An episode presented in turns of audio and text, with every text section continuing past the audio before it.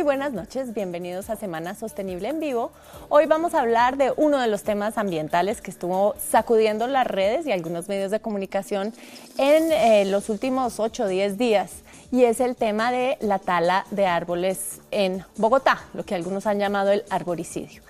Eh, hoy queremos tener una visión un poco más amplia de lo que es la gestión forestal urbana o cómo se piensa esta administración, los árboles de la ciudad y cómo deben ser manejados en términos de la renovación urbana, de otros proyectos urbanísticos y qué es lo que realmente debe causar la tala de árboles antiguos y su reemplazo por árboles más jóvenes. Tenemos tres invitados de lujo el día de hoy. Tenemos el subsecretario de Ambiente de Bogotá, Oscar López.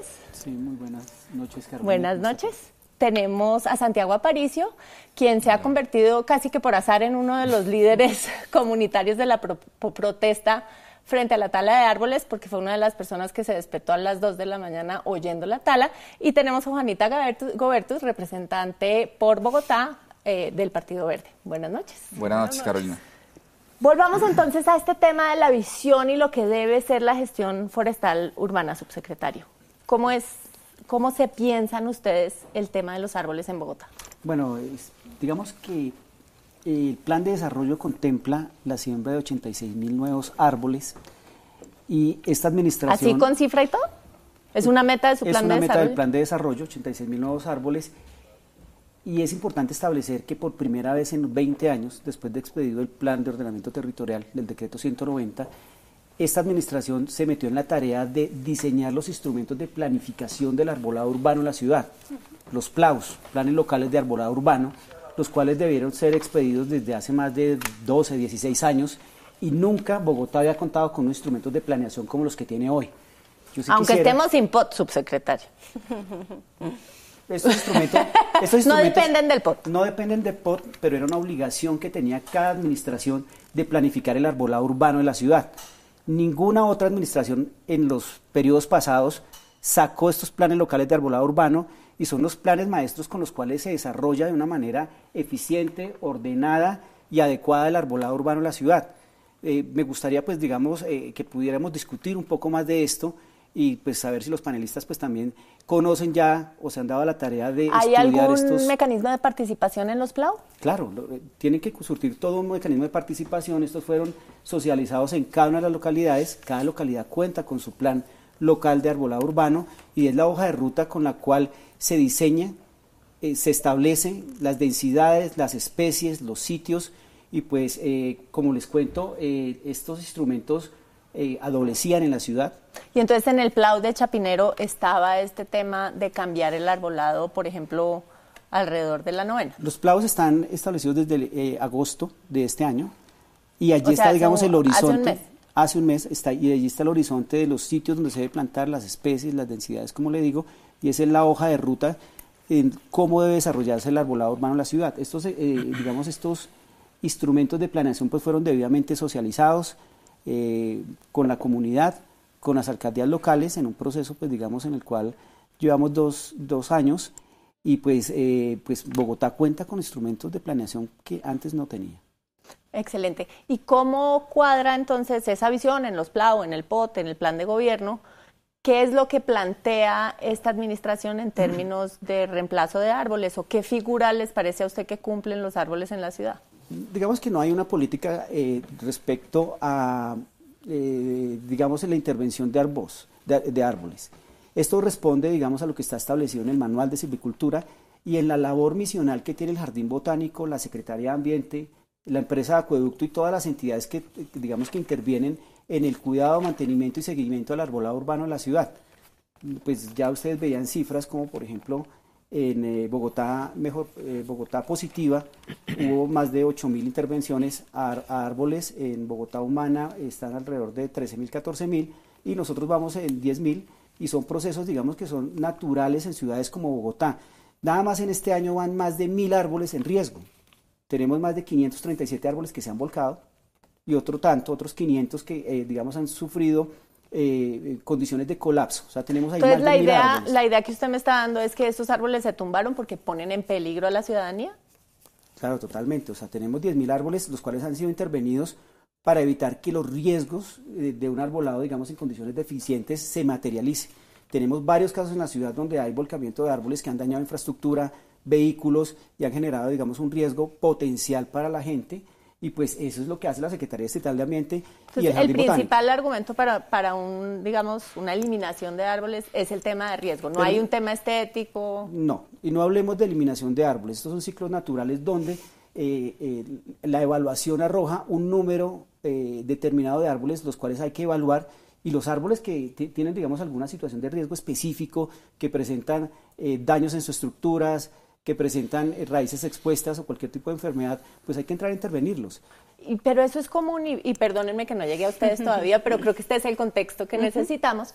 Es común que tantos árboles, por ejemplo, a lo largo de una sola cuadra, todos presenten riesgo. Es posible. O sea, en Bogotá. Y eso fue lo que pasó en la novena. Ya vamos al caso específico de la novena, pero pues hablamos que en Bogotá hay más de 1.200.000 árboles en espacio público y otro tanto, 1.200.000, 1.300.000 en espacio privado. ¿Qué hace la Secretaría Estatal de Ambiente y el Jardín Botánico? Pues revisar el arbolado urbano y establecer cuáles se encuentran en riesgo, cuáles pueden generar riesgos potenciales para la vida eh, y, pues los bienes de los bogotanos y se hacen intervenciones que buscan renovar el arbolado urbano. Los árboles no son eternos. Y hay árboles, no, pero pues tienen procesos de envejecimiento. Claro, totalmente igual que nosotros, que los seres humanos, y pues allí vienen los reemplazos por árboles que se adapten, digamos, de una mejor manera a las condiciones Ahorita volvemos a ese tema porque esa es una de las dudas que yo tengo, si es esta equivalencia entre árboles jóvenes y árboles viejos. Pero me toca darle la palabra a los panelistas porque si no se me van a aburrir.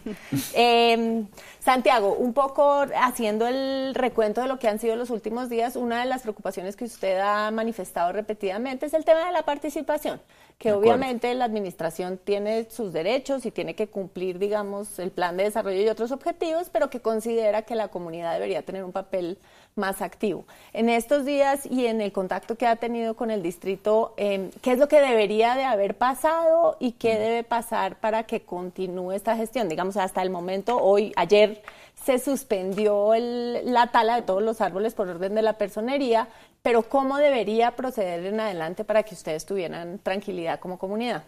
De acuerdo, yo creo, pues lo primero es manifestar eh, la pues la inconformidad de uno como ciudadano encontrar que no hay canales de comunicación adecuados con la alcaldía, de sentir una alcaldía alejada de la, de la ciudadanía, sentir unos alcaldes locales alejados de la ciudadanía, sentir unos ediles alejados de la ciudadanía, que es un tema importante de plantear, eh, y encontrar también una, un vacío, y es un vacío en el que yo mismo viví como habitante del barrio El Nogal, y es esa ausencia de consulta, de realmente tratar el arbolado como si fuera, tratar los árboles como si fueran unas señales de tránsito.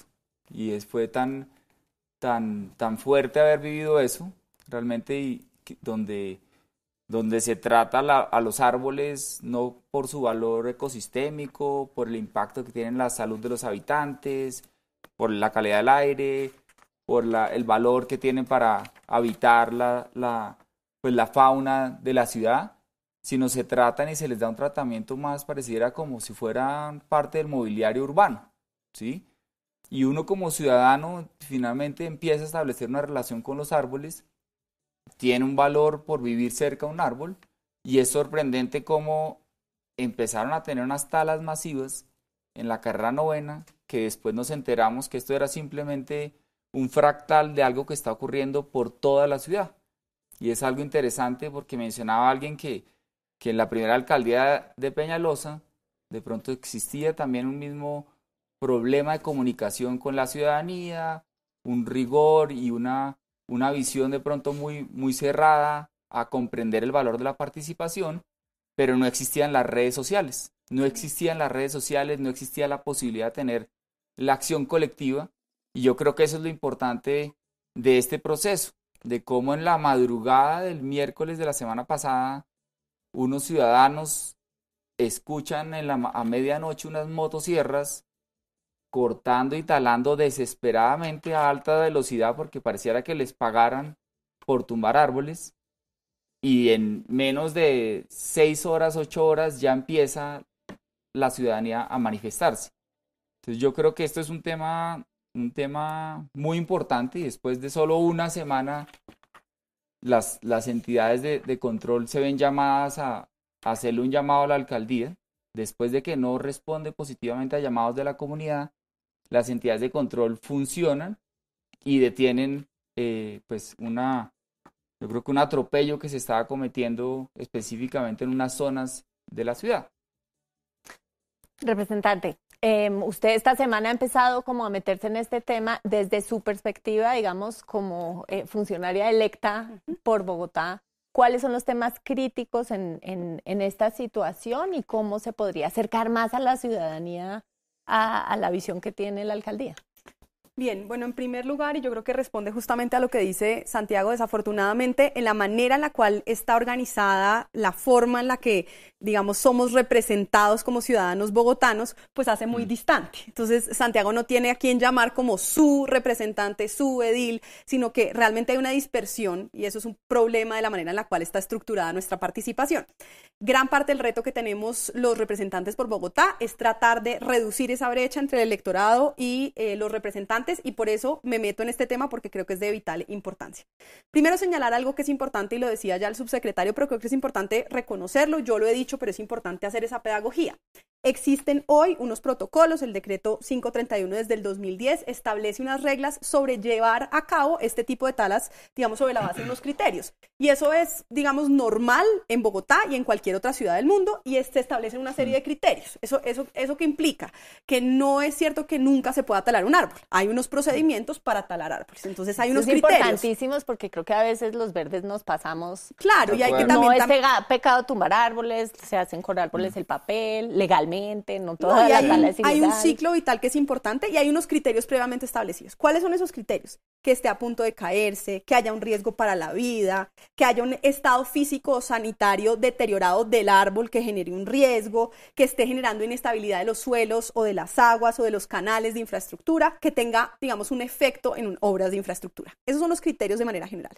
Entonces, un primer elemento que nosotros encontramos al revisar las fichas es que nos preocupa que cuando uno mira varias de las fichas se encuentra con que dicen copa en buen estado, fusta en buen estado, raíz en buen estado, pero no permite cumplir con la renovación paisajística. Entonces, ahí hay un primer elemento que a nosotros nos preocupa y es cuando entra a privilegiarse un criterio estético, digamos en últimas subjetivo, sobre un criterio técnico y es que mm. hay unas evaluaciones de que habría efectivamente unos daños que generan. Entonces, primer elemento es, nos preocupa el rigor técnico con el cual se está haciendo la evaluación, porque lo que sí sería muy grave es que se privilegie ese criterio estético sobre uno técnico de que realmente haya un riesgo como lo, establecía.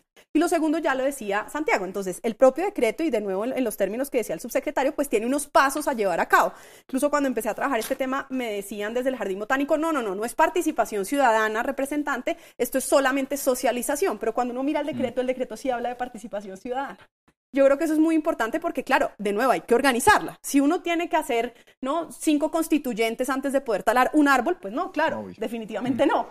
Pero lo que nos encontramos, por ejemplo, en este caso, es que la socialización se da el día en el que en la madrugada, en la noche, se hace la tala, es decir, no hay un tiempo prudencial para que la comunidad pueda, si tiene reparos, objetar, tomar una discusión. Nos preocupa perdón mucho. que interrumpa, representante. ¿En ese caso se dio con volantes en el barrio? Como mañana vamos a cortar unos pues árboles. Pues eso es un tema claro porque de las personas de la carrera novena que nos hemos estado reuniendo, que probablemente ascendemos más a más de 100 o 150 personas, ninguna fue consultada. Entonces, no solo se hizo el mismo día. No fueron consultadas, pero se enteraron, o sea, por lo menos sabían que no se iba sabían, a pasar. no sabían. Y eso es un tema también importante porque de, verificar también los protocolos. Desde el susto de oír la motosierra, pues. Claro, claro. Pues es decir, la persona, exacto, dos personas, dos adultos mayores que viven en el edificio, dos niños que están abajo, los niños ahora duermen todas las noches con carteles por si hay que salir a hacer una protesta. O sea, son implicaciones mayores. Perdóneme porque interrumpí a Juanita, No, no, pero es un punto súper, súper al lugar. Entonces, lo que nos enteramos, por ejemplo, es que se hace ese mismo día, en muchos escenarios se recogen firmas en las actas de personas que son vendedores de la calle, es decir, no necesariamente los propietarios de quienes están viviendo. Se restringe, según nos decía el Jardín Botánico, únicamente a la cuadra que está inmediatamente al lado de los árboles, es decir, las cuadras perpendiculares no tienen ningún tipo de esta información. El tiempo es inminente, entonces entonces no hay capacidad de, de, reacción, lo que hace que la comunidad reaccione de manera pues reactiva y con razón. Si uno tiene un proceso mm. previo, y digamos que la, el, digamos porque acá más detrás de esto hay una cantidad de discusiones técnicas, digamos que se llega a la mm. conclusión de que verificado todo el procedimiento efectivamente se cumplen los criterios técnicos, pues esa conversación con la comunidad reduce todo el impacto, porque entonces uno mm. verifica, llegamos a la conclusión de que definitivamente sí hay un efecto que va a causar unos riesgos o sobre las aguas, etcétera, y entonces el dolor de la comunidad se mitiga porque hay un proceso de participación. Entonces digo esto porque yo creo que uno puede tener unos criterios técnicos donde hay esa contrastación y luego sí creo no puede tener un criterio estético que se privilegie sobre el de la ciudadanía porque creo que aquí hay un enorme riesgo. Si uno dice, es que a mí me gustan más los árboles que no están torcidos, esa, con todo respeto, subsecretario, no es decisión del alcalde ni del distrito. Esa decisión, que es un criterio estético, tiene que ser de la comunidad. Si la comunidad quiere su árbol que tenga todos los criterios técnicos que se cumplan, pero resulta que es torcido, resulta que es de un follaje que de pronto a alguien le gusta menos estéticamente, pero a la comunidad le gusta, ahí tiene que primar el criterio. En términos mm. estéticos, el de la comunidad. Porque además hay implicaciones económicas, hay un tema de valorización, hay un tema, es decir, tener verde en la cuadra mm. mueve... Y de calidad de vida. Entonces, ¿cómo pensaron o cómo es la interacción, por ejemplo, en el momento en que ustedes... Eh, toman la decisión que el proyecto urbanístico exige esto, ¿cómo piensan la participación o cómo es, incluso pensando en ustedes desde la Secretaría dan la orden al Jardín Botánico, ahí quién decide cómo se hace la participación? Bueno, veo que han tocado varios temas y pues quisiera irlos resolviendo uno a uno. Los temas, por ejemplo, de árboles torcidos es una de las variables importantes en la probabilidad de volcamiento de un árbol. Cuando los árboles están torcidos es porque muy seguramente se sembraron de una manera antitécnica y hay que entrar a revisarlo. Con altos vientos, con suelos húmedos, la probabilidad de volcamiento es, eh, pues digamos, eh, es, eh, esa probabilidad se aumenta. Entonces no es un tema estético el tema de, que un árbol esté inclinado, sino es una condición de riesgo donde la Secretaría y el Jardín Botánico tienen que entrar a revisarlo. Pero, secretario, una pregunta de eso porque creo que es muy importante. Una de las fichas que vi, el árbol está torcido, pero está torcido sobre la acera. Es decir, él nunca se caería. Si se cae, sobre, el, digamos, la vía. Es un árbol que, digamos, está clara, está, digamos, no tiene chance de despichar a nadie. Entonces, mi, preocupación es cómo evalúa uno el criterio para uno poder decir, ¿hay realmente un riesgo sobre un peatón o sobre el otro? O uno dice, es que si no están perfectamente rectos, entonces eh, incumple y los tengo me está diciendo que el árbol no se cae sobre la vía, pero pues también hay peatones que transitan por esos corredores. Precisamente uno de los criterios es el corredor de la novena, son los más transitados. Hay varios colegios, varias universidades y mucha gente que los transita. Cuando usted habla de follaje también es un tema de bastante riesgo. Cuando uno revisa un árbol que, por ejemplo, tiene interferencia con redes eléctricas, por decirlo de alguna manera, esto también genera un riesgo. Pero, subsecretaria, ahí, me entra la duda. Yo eh, tuve el privilegio de vivir muchos años en la Ciudad de México, eh, en otras ciudades grandes del mundo, y hay árboles viejos, altos, que están constantemente en curación, en procesos de intervención, de poda, o sea que el riesgo se maneja no a través directamente de la tala, sino de pues otros mecanismos. o pues sea, no, no me queda tan claro por qué la respuesta es la tala. Pero ahorita podemos tocar ese tema. Pero e, este concepto de, de, el árbol interrumpe el proceso de renovación paisajística, ¿qué quiere decir y cuál es el proyecto de renovación paisajística? Digamos, todos los árboles que autoriza la Secretaría Distrital de Ambiente están soportados en un concepto técnico pero son esas fichas que conocemos. Exactamente, en las fichas. Y cuando el concepto técnico dice renovación paisajística, le, voy a dar un ¿qué ejemplo, Le voy a dar un ejemplo eh, que tiene que ver con la participación y que tiene que ver con la seriedad con la que la Secretaría Distrital de Ambiente emite sus conceptos. En, cuando se hizo la intervención en el canal El Virrey, que también pues levantó un revuelo importante, la Secretaría Distrital de Ambiente eh, autorizó 76 árboles para tratamiento silvicultural. Y desde entonces no llega el pajarito que siempre llegaba a mi Espera un segundo. Entonces eh, se pidió el acompañamiento a la personería y se hizo un revuelo y se dijo la personería va a intervenir. Después de la revisión con la, con la interventoría, ¿sabes cuántos conceptos técnicos se cambiaron? Ninguno. Luego de que la, la personería entra, hace una revisión exhaustiva con la Secretaría Estatal de Ambiente, eh, afirma que los 76 árboles que se iban a intervenir tienen condiciones en las cuales es necesaria su intervención. Caso similar al que nos está pasando en este momento. O sea, ahorita pues digamos hay una desinformación con respecto a la decisión de la, de la personería y es que la personería lo que va a hacer es un acompañamiento nuevamente a la Secretaría Estatal de Ambiente. Vamos a ver qué, cuáles son los resultados porque en esa primera intervención, porque ya hay un precedente en el canal Virrey, los 76 árboles que autorizó la Secretaría Estatal de Ambiente fueron 76 árboles que también avaló la personería y ahí no podemos entrar a decir que es que son términos, temas estéticos o que es que el árbol está son realmente soportados en la evidencia y en el trabajo serio de Jardín Botánico y de llega mi pregunta. Esta es como la, es más, creo que es la segunda vez que lo tengo en el programa respondiendo a temas de fallas en el proceso de participación. Yo no soy. La vez pasada haciendo en humedales, ¿se acuerda? La, con el cambio a la política de humedales. Exactamente. ¿Por qué no, o sea, en estas decisiones que ustedes toman, ¿por qué no meten la participación ex ante y no ex post? Pero es que estamos hablando de que no hubo participación, sí hubo participación. La Secretaría Estatal de Ambiente, eh, digamos, recibe o recauda eh, los procesos tanto técnicos como de participación que realiza el Jardín Botánico. Ahora, eh, efectivamente, me imagino que no llega al 100%, pero por ejemplo, ustedes hablan respectivamente de las personas que pasan por ese corredor y solo hablan de los dueños, pero resulta que es que el arbolado urbano presta unos servicios ecosistémicos para todos los que transitan por ese corredor. Pero estaría usted de acuerdo conmigo que en términos jerárquicos los que viven alrededor del árbol tienen un mayor, mayor interés en el árbol que los que pasan por ahí. Con eso. ¿No está de acuerdo? No, no estoy de acuerdo porque el arbolado urbano es de todos los bogotanos y los beneficios y los beneficios ambientales, los beneficios de la renovación del arbolado urbano es para todos los bogotanos. sí, precisamente eso es lo que el criterio técnico debe revisarse porque esto es un bien público. Pero estamos, vea, le estoy dando un ejemplo claro. En el canal del Virrey se, revisaron las 76 autorizaciones y las 76 autorizaciones revisadas por la personería son correctas. Claro, lo interesante sí, pero es, que aquí es un corredor, o sea, es que yo estuve, yo estuve mirando lo del Virrey, y de hecho no hice programa ni nada porque era a lo largo del, o sea, era, estaban regados. La diferencia aquí, y perdón porque iba a tratar de quedarme en lo general, pero llegamos específicamente al caso, aquí es un corredor y gran parte de lo que vemos es esta, esta, este, esta motivación en la renovación paisajística. No estamos hablando de renovación paisajística, vuelvo y le repito. Pero entonces, porque ya tenían listos los ah, robles para un lado, los liquidámbares divinos ojo con esto, porque aquí hay un tema bien interesante que, digamos, que garantiza que haya un recambio de árboles con unas condiciones, eh, digamos, eh, de especies, de distanciamiento y de condiciones técnicas para su siembra. Uno de los ejercicios que está haciendo el Jardín Botánico es que está presentando los diseños paisajísticos, pero el diseño paisajístico incorpora eh, las especies, los, eh, el distanciamiento, el tipo de siembra que se va a hacer y con eso se garantiza que haya un recambio, un recambio serio, se establece el número de árboles que se van a plantar.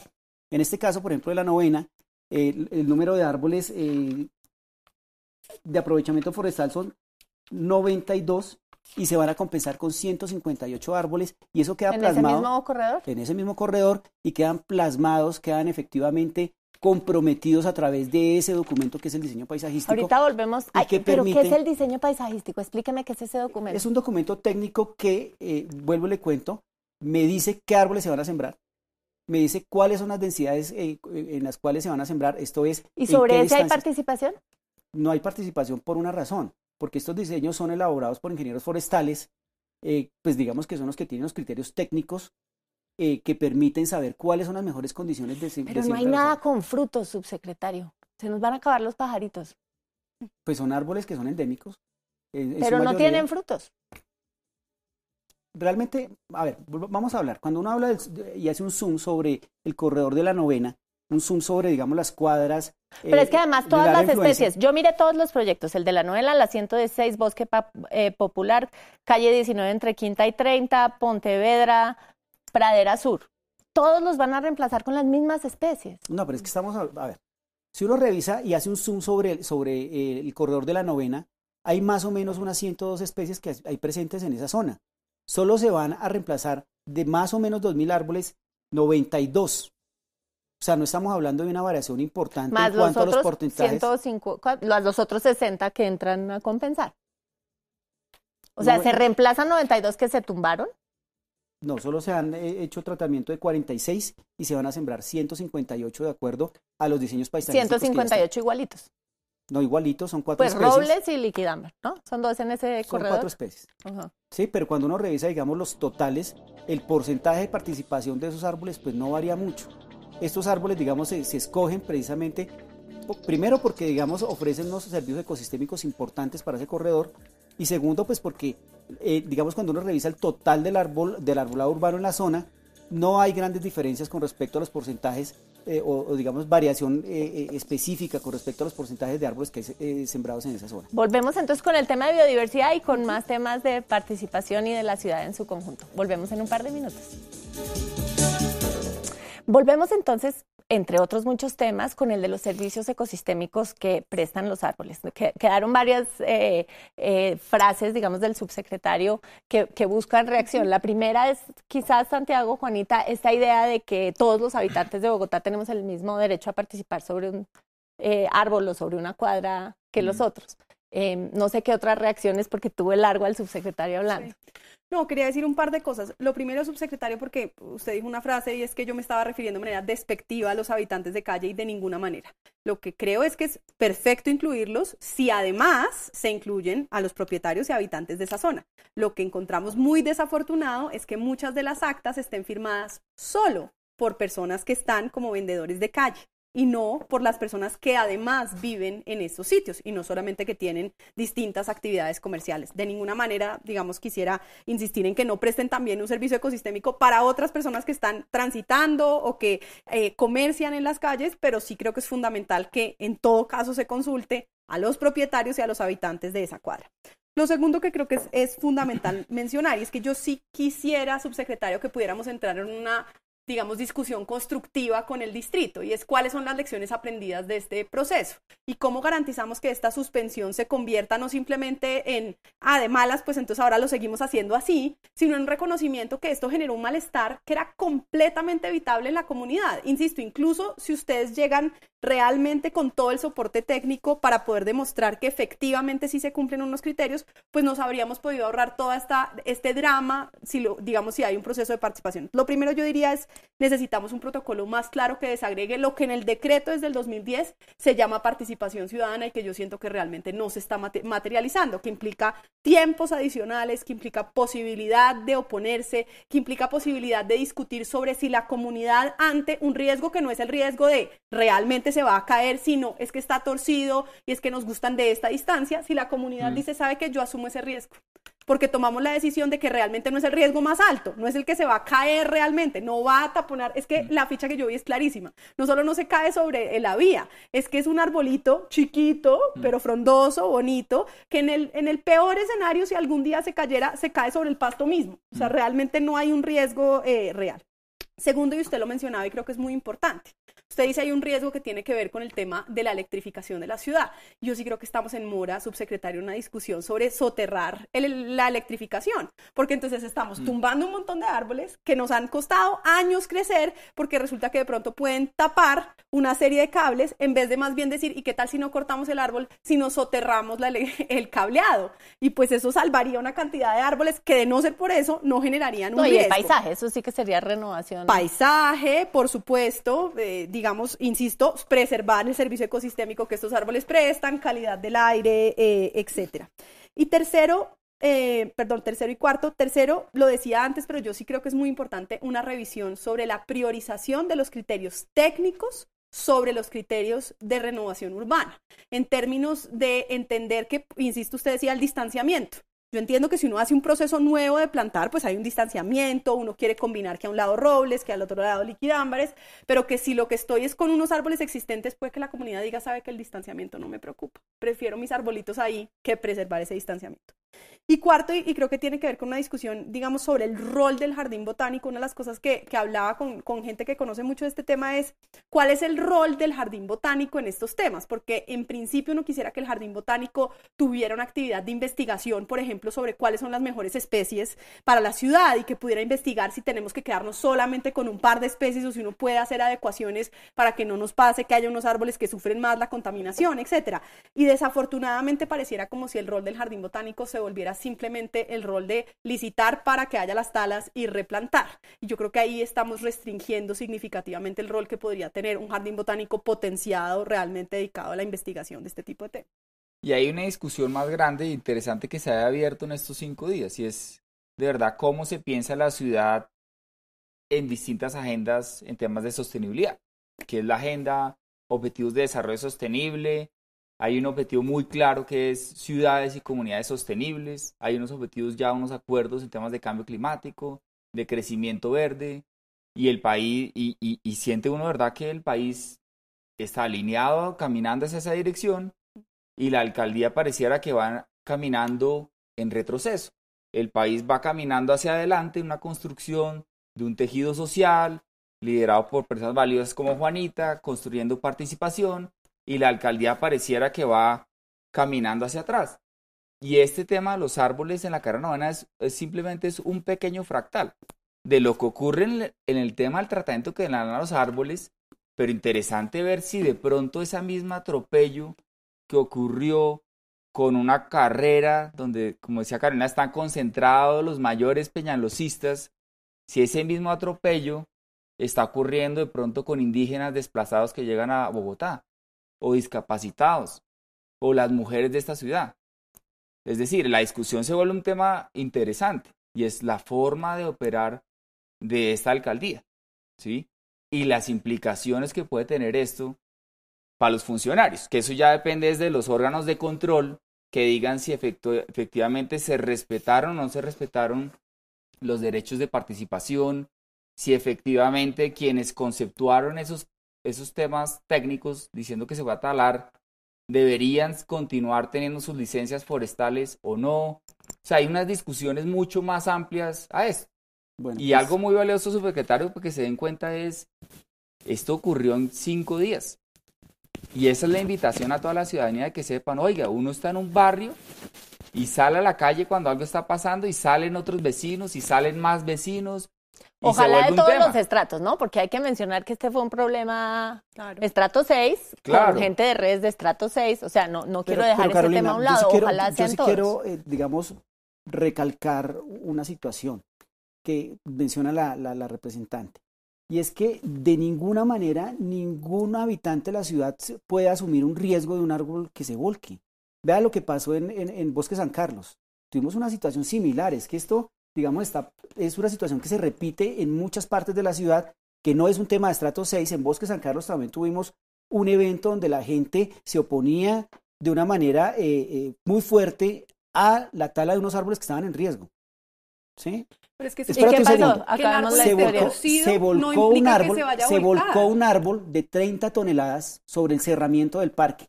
Y yo no vi a ninguno de los ambientalistas o a ninguno de los ciudadanos diciendo allá, es que yo defendí este árbol y se cayó y, y, respaldo las decisiones de la administración. Entonces, cuando ocurren eventos, en el Parque Virrey también se volcó un árbol, precisamente en la misma semana cuando hubo la discusión de los, de los 76 árboles, y no vi a nadie diciendo, mire, efectivamente este árbol tenía que ser talado. Claro, Entonces, el no es... pero dejemos, terminar de hablar. Entonces también tenemos una doble moral en esta situación. No podemos trasladarle la responsabilidad que tiene el Jardín Botánico y la Secretaría Estatal de Ambiente a los habitantes. Nosotros tenemos la responsabilidad de mitigar las situaciones de riesgo que se presentan en la ciudad. Y en el momento que un árbol genere una situación donde haya involucrado un muerto o, una, o un daño sobre infraestructura, pues no van a mirar al ciudadano que fue a defender al árbol, sino a las instituciones que no hicieron su trabajo. Entonces, el mensaje no debe ser ese representante de que los ciudadanos deban asumir la responsabilidad que tiene el distrito y aunque sea, digamos, asume un costo político muy fuerte, un costo que asume el alcalde, pero que con valentía lo que hace es preservar la vida y los bienes de los ciudadanos de Bogotá, cueste lo que cueste. Porque es que cuando se cae un árbol yo no veo que se reúna la gente ni que reúnan firmas ni que salgan a decir que el alcalde lo está haciendo bien o mal. Hay simplemente una ausencia, tanto de, medios de comunicación como de ciudadanía, diciendo sigan adelante y hagan su trabajo a entidades. Entonces yo sí quiero que el mensaje no sea eso. Las personas no pueden tomar las decisiones que tienen eh, las entidades que son las responsables. De acuerdo, pero ahí, digamos, yo, yo siempre digo rápidamente, no, por un tema. Quedan temas en, el aire para, para devolverlo a la discusión más amplia, subsecretario y esto está en, yo soy politóloga y en el fondo lo que más me gusta es pensar en, en, estos temas desde el punto de vista político y digamos, hay toda una ventaja en ser gobierno local y es la posibilidad de acercarse a la gente. Yo estoy de acuerdo con usted que la ciudadanía no puede auto dar, autodarse la autoridad eh, de asumir el riesgo sobre un bien público. Mm. Estoy de acuerdo con usted pero sí creo que las autoridades no siempre tienen toda la información. Y algo que hemos visto como común denominador en estas situaciones a lo largo de estos tres años de la administración de Enrique Peñalosa es la sensación de que solo los técnicos de la alcaldía saben lo que están haciendo y que todos los demás no tanto. E, es decir, no hay valor en la participación. Totalmente. Más que trámites. No, perfectamente. y digamos que la participación es uno de los elementos fundamentales en esta administración. Efectivamente, hay que revisar los canales y hay que revisar el caso puntual de la novena. Pero yo le cuento, y, digamos, para, para, hacer la reflexión sobre lo que eh, el otro panelista, pues digamos, expone con respecto a eh, que esta administración de pronto no va en el camino correcto con respecto a los temas ambientales. Nosotros tuvimos un debate aquí sobre humedales, donde también decían que la administración iba en contravía de los humedales, que nosotros estábamos haciendo las cosas mal. Unos meses después, 11 humedales de la ciudad son elevados a categoría Ramsar, y no se hizo un programa donde se exalte esa labor y ese trabajo tan grande que hace Enrique Peñalosa para reconocer el valor ambiental de los humedales de Bogotá. ¿Dónde está esa noticia? Yo no la veo. Pero Las equivalencias morales que le gusta usar esta administración son muy complicadas. No, no son muy complicadas. Que no es relatividad moral. Hubo, hubo un, programa para unos temas puntuales de, de, de, humedales. Es que yo personalmente no estoy de acuerdo con esa declaratoria. Bueno, ya es una posición personal. Personal, y yo decido de qué es el programa. No, no, totalmente. No, quería, subsecretario, hacer mención de un tema porque de nuevo es, es muy importante, para que no queden palabras puestas en mi boca de nuevo que no he dicho. ¿Por dónde arranqué? Hay unos criterios técnicos de riesgo potencial que le corresponde analizar a la alcaldía, socializar con la comunidad para que la comunidad pueda controvertir debidamente. Si existe un riesgo mm. de que ese árbol se va a caer, pues por supuesto que ese árbol tiene que ser talado. Por ahí arranqué. La pregunta es, ¿qué pasa cuando el hecho de que esté torcido inmediatamente es analizado como que es un riesgo? Y ahí es, digamos, donde planteo la discusión. No todos los árboles torcidos, ni aquí ni en ninguna parte del mundo, necesariamente tienen que ser talados, porque el hecho de estar torcidos no puede ser ya per se evaluado como un riesgo de que se van a caer. Tiene que haber unos elementos adicionales, porque entonces, de ser así, las ciudades más bonitas del mundo con unos parques espectaculares estarían en riesgo de estar talando árboles que claro que crecen torcidos y que no son perfectos. Entonces, el punto le una estadística, una estadística nada más. En el sistema de emergencias de Bogotá, en lo corrido este año van 1.065 árboles que se han volcado o que han sufrido fractura en su fuste o generado, digamos, una condición de riesgo inminente. Entonces, en enero tuvimos 30, en febrero 24, en marzo 56, en abril 92, en mayo 68, en junio 53, en julio 59 y en agosto 125 árboles que se volcaron en la ciudad. Si no se hiciera esta labor preventiva, estos números serían exorbitantes. Entonces hay que entender un poco, digamos, las dinámicas de ciudad. Entiendo la molestia de los, de los habitantes de la carrera novena y me comprometo a que revisemos los, temas de participación, pues para que sean un poco más efectivos y, y de pronto buscar otros canales. Pero también quiero que la, digamos que la ciudadanía y ustedes entiendan que 1065 árboles han colapsado o han tenido un riesgo inminente en la ciudad. Si no se hiciera lo que se hace, y no es de esta administración, vea que yo tengo, yo tengo los datos, los datos de los árboles que, que han sido o que han sufrido algún tipo de aprovechamiento por administración. Eh, en Bogotá, mejor para todos, 8.529. Bogotá Humana 13.386, Bogotá Mejor para Todos 10.714. Sí, eso lo tuiteó el, alcalde. Pero, pero, déjame terminar y ya, esto no es un tema sistemático como lo quieren hacer ver o como quieren aprovecharse políticamente, es un tema de renovación del arbolado urbano que se da en todas las administraciones, Que definitivamente, digamos, eh, causa, digamos, un, un tema, digamos, eh, una tristeza por parte de los habitantes, pero son temas que tienen que darse en las ciudades para evitar que se generen riesgos y donde cuando uno revisa los números, pues estamos dentro del promedio de lo que es la renovación de la, digamos, del capital eh, eh, o, digamos del, del, del, global del arbolado urbano en la ciudad. Trae a colación un tema importante, perdón Santiago, pero que me parece clave explorar y es los expertos con los que yo he hablado pues en preparación para este programa que trabajaron con las administraciones pasadas en la definición de cómo deberían ser la tala, dicen que hubo que hacer modificaciones al proceso de contratación, por ejemplo en la administración pasada, para asegurar que no fuera el incentivo, digamos, de las compañías que acaban haciendo la tala, no fuera a ser el pago por cada árbol. ¿Cómo es ese tema de la contratación eh, eh, específicamente para asegurar que este no se vuelva un tema de sacarle provecho? Miren, hay, que, hay que tratar de darle claridad al asunto y quitar, digamos, algunas cortinas de humo que hay. Los árboles que se están en Bogotá, casi ninguno tiene un aprovechamiento forestal o, digamos, un valor económico importante. Por, por eso me causa curiosidad que use tanto la palabra aprovechamiento, que significa que se va a aprovechar. Bueno, técnicamente se define de esa manera, pero cuando uno revisa los árboles que se, digamos que se talan en la ciudad, uno ve árboles, digamos, de unos diámetros pequeños, árboles que están torcidos. Pero al contratista se le paga por árbol. Se le paga por árbol, pero existe en el ambiente que los árboles luego se los convierten en muebles, mesas o no sé qué tipo ¿Qué de se hace con la madera?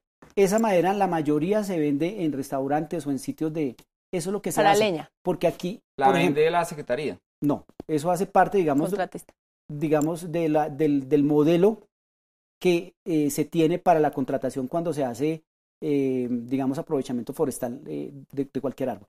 Entonces hay que ver una cosa, por ejemplo, cuando se tala un árbol de importante talla, lo que se hace es que se trocea de esta manera, no hay manera de sacar una tabla que me permita, digamos, darle una utilidad.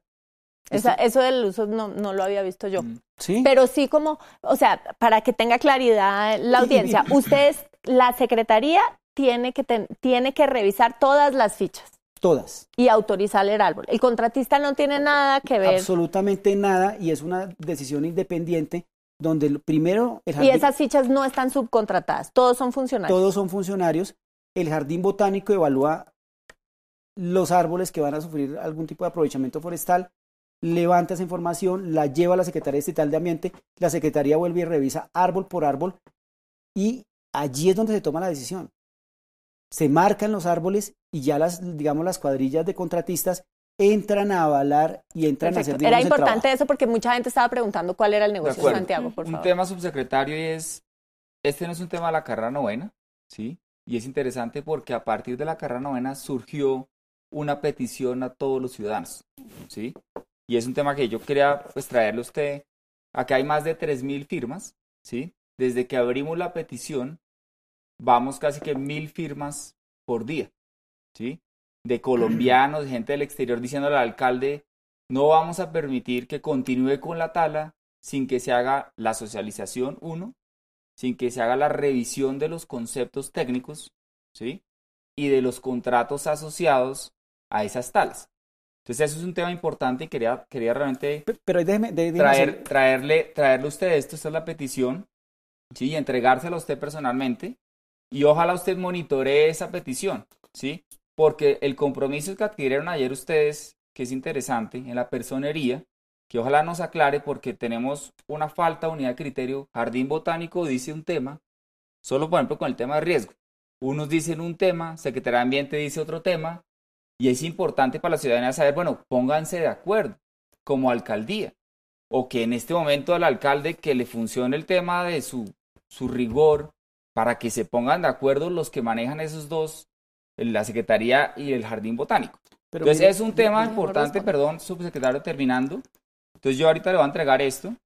Esto es un pedazo de una de las cortezas del árbol que cayó, ¿sí? Uno de los pimientos falsos que llevan el gimnasio moderno más de creo que más de 50 años sembrados. Nos decía el otro día en una reunión comunitaria por la noche con la directora de Jardín Botánico, un señor ya más de 75 años, creo que tiene él, la relación que había establecido con esos árboles, ¿sí? O sea, probablemente él nació con esos árboles.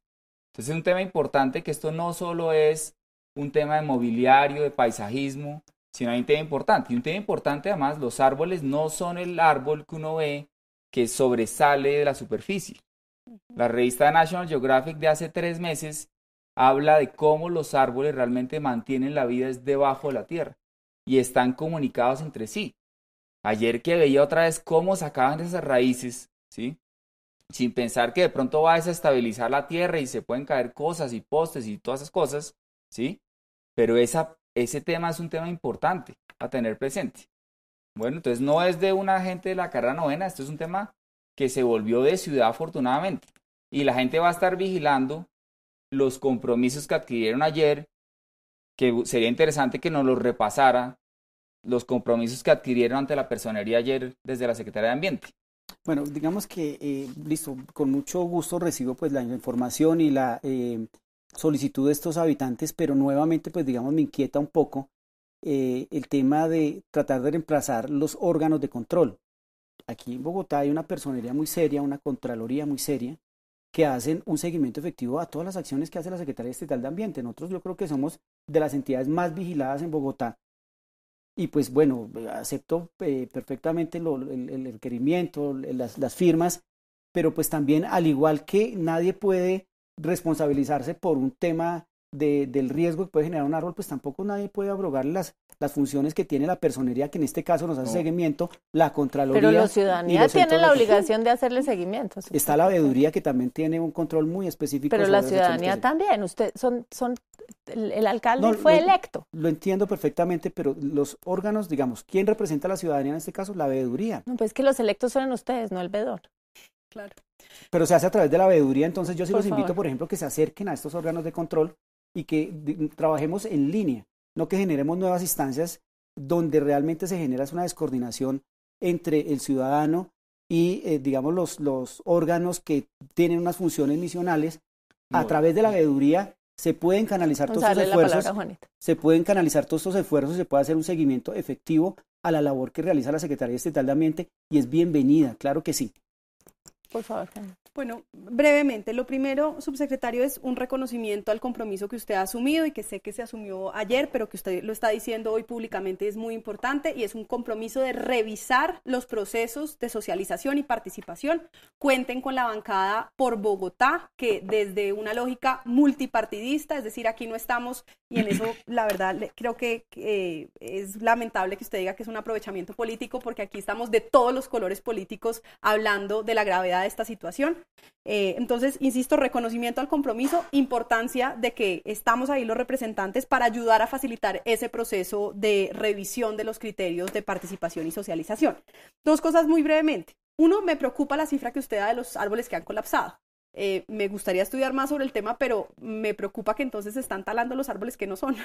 Porque si estamos, si a pesar de eso se nos han caído 1065, mm. pues me preocupa cuál es el criterio de éxito en justamente prevenir que se caigan.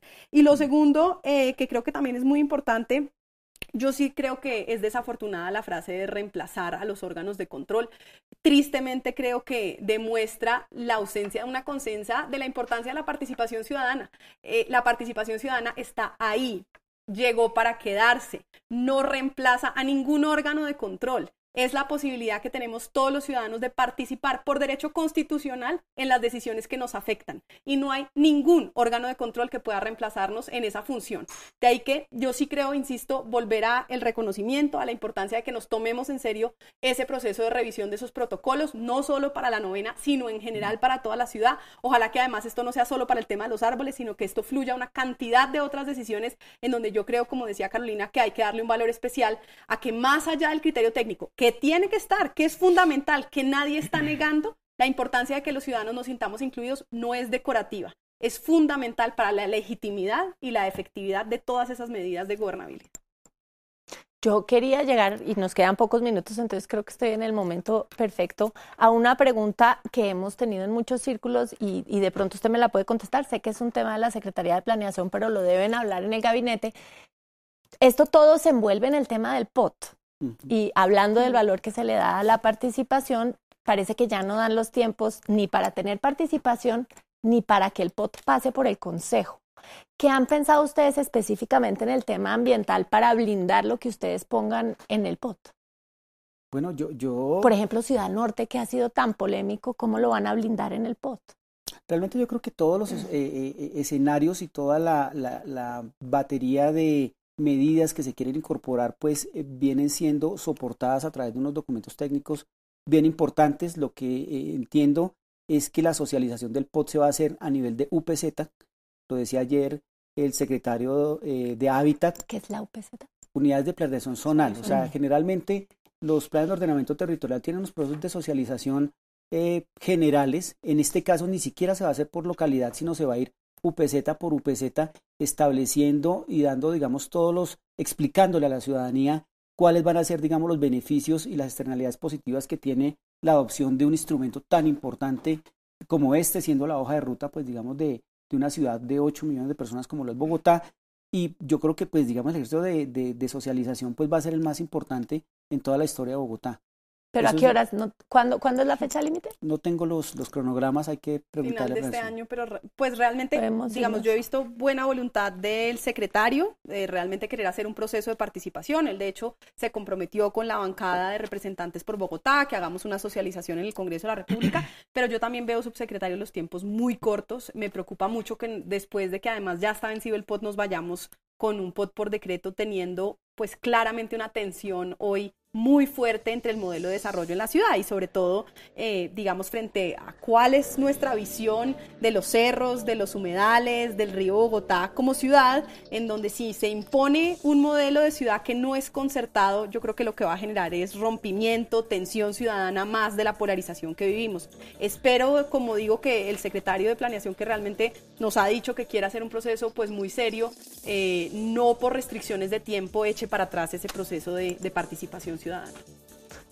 Santiago, unas últimas palabras, ya nos vamos. Sí, yo quisiera aprovechar el espacio para tener nuevamente la explicación directa del subsecretario sobre el compromiso que adquirieron ayer. No alcanzamos, pero la podemos tener en redes la podemos tener en redes porque no alcanzamos. Yo quiero agradecerle mucho al subsecretario que vino aquí eh, a sentarse con nosotros. Muchísimas gracias. Creo que el, el, tema, la clave aquí es fortalecer esos procesos de participación para que sea la ciudadanía misma la que ayuda a la administración a mantenerse en, en lo que sin duda es una visión de ciudad que fue electa y que tiene eh, todas las, las, posibilidades de triunfar. No nos queda ya nada de tiempo. Yo sí quiero agradecer, quiero agradecer muchísimo a Semana Sostenible por abrir estos espacios que nos permiten contar un poco la visión de ciudad, los procesos que llevamos y pues el trabajo que venimos haciendo para mejorar esta ciudad. Muchísimas gracias. Muy buenas noches y buen fin de semana.